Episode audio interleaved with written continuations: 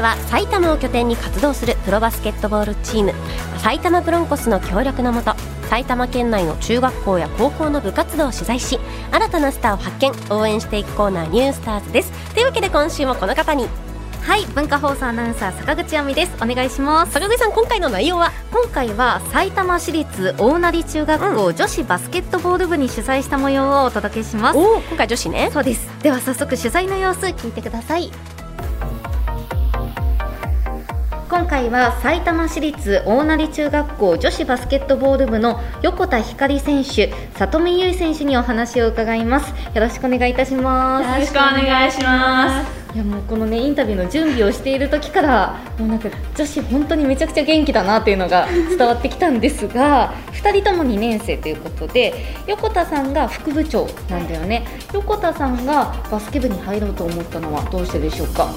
えっとまあ、小学校の時にうん二校親善球技大会というイベントがあって、うんそれでまあ最初バスケが楽しく感じたので、うん中学校でもバスケをやりたいなってことで入りました、はあ里見さんはえっと、友達と放課後にバスケをしていて、うんうんその友達がすごく上手くてその時に教えてもらったりして楽しいと思ったり、うん今の現先輩もたまに教えてくれてすごく楽しいなと思ったからです、ああそっか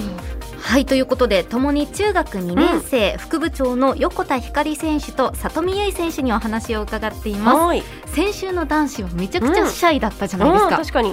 もう一点女子は元気で元気で、うん、なんか女子の方がやっぱあれですよね、はいなんて言うんだろう積極的よねあそうですよね、うん特に中学校とまかあそれぐらいってね,、そう思か春もしれ期だなもいんですよねねうん続いて練習について聞いてみました畑選手とは別に体幹とかトレーニング系をん主として教えてくれている北川コーチっていう2人のコーチが来て教えてくれています、じゃあ畑選手に加えて北川コーチも来てくださってるということでどうですかやっぱりそういうあのプロの選手とかコーチが来てくれるっていうのはかなり刺激受けます来ますねなんかどういうところがやっぱりすごいなと思いますえなんかいろいろ一人一人に畑選手は言ってくれるので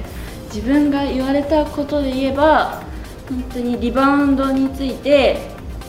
しっかりボックスアウトっていううん相手を抑えてから取るとか、あーそういうあの基本的なところからそういう基本が大事みたいなことを知りました、えー、 横田さんはどうでしょうでも私もまあ 畑選手とか北川コーチとかから教わってあの始める前よりは全然ドリブルとかもうまくなったと思うし、うんまあ北川コーチから教わって体感とかもまあ良くなったと思います。あーはい先週の男子の時もちょっと話に出ましたが、うんはい埼玉ブロンコスの畑選手だけでなくトレーニングを教えてもらう北川さんも来てくださっているそうです、うん体幹を鍛えるという話出ていましたがこうバランスボールなどを使って、え体幹っぽい体幹っね、ぽい、鍛えているんですって、続いて普段友達と学校の先生の話をよくしているそうで詳しく聞いてみました、全員面白いんですけ どなんか癖が強い先生が多いんですよね特になんかこの先生のここすごいよみたいなのあればちょっと教えてえあのババスケ部の副顧問でもあるんですけど、酒井先生っていう先生が高め井先生はいへっちゃユーモアがあって、う授業がすごく楽しくて、え今インタビューしている教室の中にもいらっしゃいます が女性のねお綺麗な先生で、はは、え科目はい GS い、です。 GS です、 GS って何えっと、グローバルさ英語です今そんなの言うんです か英語のことを GS グローバルスタンダードググローバルスタディあごめんなさい全然分かってないグローバルスタディはあそっかえどんな感じででも普通のいなんか教科書があってノートがあってそれは分かるそれは分かるよはい柴田さん GS ですよ、ねグ GS ローバルスタディっていうのね、はいガソリンスタンドじゃないんですよそうなんだね、はいすごいですでよもねグローバルスタディだとねなんか世界史っぽいのにね、あまあ確かにグローバルスタディだから響き的にはね、うん英語だそうです、へええ最後に2人の将来の夢を教えてもらいました、趣味としてバスケは続けたいなと思もっう本当に一生できる趣味だもんねて、はいうんでもねバスケ本当に大好きだっていうのはすごく伝わってくるんでまあできるだけ長くぜひ続けてくださいはい、えさとみさんどうでしょうえ私は教師になりたくておおはいはいはいはいやっぱりこう素敵な先生たちとの出会いがあったからですかそうですねこの大成中学校で、あの小学校の頃に一人出会っうん二人出会って、うん中学校 でも会って、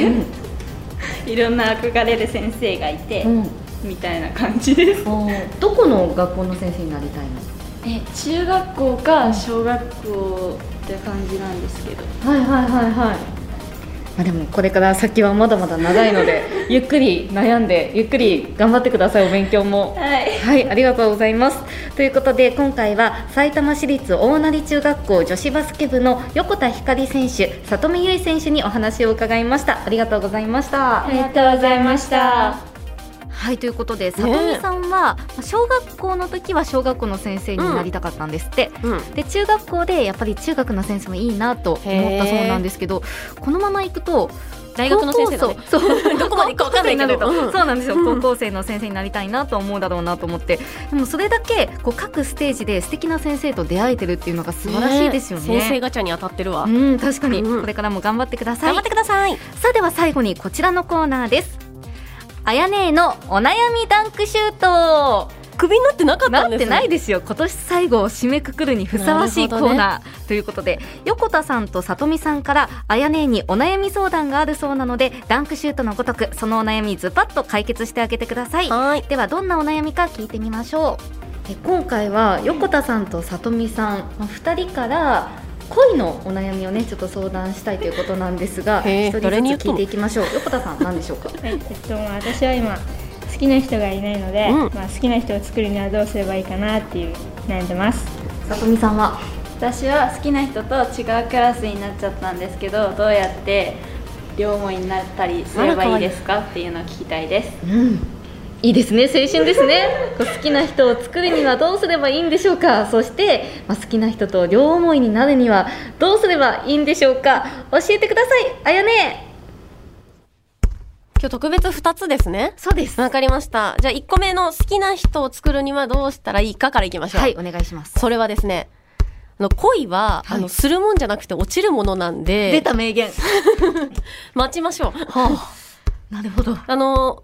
SKE の曲に、はい恋ってさしようと思うとできなくて今はいいやって思うと現れるんだってっていうセリフがあったんですけれどほうもあ木本先生もそう言ってまあすなるほど、もうそれは間違いない。そういうことでそのうちできます、そう無理して作ってもできない待ちましょうはい。そして、え好きな人が違うクラスになっちゃったんですが、どうやってアプローチしたらいいか。はいもうこれは変わりません。ほう人間の基本、殺愛からいきましょう。出ました、今年最後に 殺愛。殺愛です。だってクラス違うんだったらもう殺愛から。そうなんですよ。うん1年生の時は同じクラスで結構仲良かったんですっほて。ら、もうだったらもう殺愛からよ。あーで、なんか卒業までにはちょっとうまくいきたいなっていうふうにお話ししてくれたんですけど、クラス違うからね、すれ違ったら挨拶あわかりました。から行くんじゃないですか。挨拶から発展しますかねでも挨拶しないと始まらないわ。わかりました。じゃあとりあえず挨拶きっかけにそうそうそうそうそこう話しかけるというか、笑顔でねうんそうですよねちなみにこのインタビューあの半分以上実はずっと恋話してまう。して、 へー。ティーンエイジャーですいやね。本当に可愛らしかったです、いあのもうね大人になると、うんまあわかんない私だけかもしれない、はいもう500年くらい人を好きになってないかいらちやょっとごめんなさい妖怪単位でごめんなさいなんですけどいや私もそうなんですよ、うんこうだからなんかうみんな二人ともなんかもうキラキラした目で、えアナウンサーさんは好きな人いないんですかって聞いてくれたんですけど可愛いいないんよってそこはもうちょっと夢持たせるためにさ、大人になったらできないよってはい夢持たせるってまあアナウンサーだからまあちょっと野球選手とかサッカー選手とか もう合コンしまくりでとか言っといてくださいよで ちょっ と夢持たせるため2022に年はちょっとそう言えるように頑張りたいと思います無理せずねはい さあ横田選手里見選手ぜひ参考にしてみてください さあ最後に埼玉ブロンコスの最新情報お願いしますはいまずは試合情報です現在鹿児島レブナイズとの試合中でさっき確認した時は第3クォーターの途中で48対45と競っていました、昨日は92対103で負けていますのでぜひ今日は勝ってほしいですうんそして次の試合は年が明けましてお1月1日土曜日2日日曜日で岩手ビッグブルズとの2連戦ですチケット情報など詳しくは埼玉ブロンコスのホームページをご覧ください以上ニュースターズのコーナーでした坂口さんありがとうございましたありがとうございました。来年もよろしくお願いします。お願いし Sunday news and sports program. Shangri-La.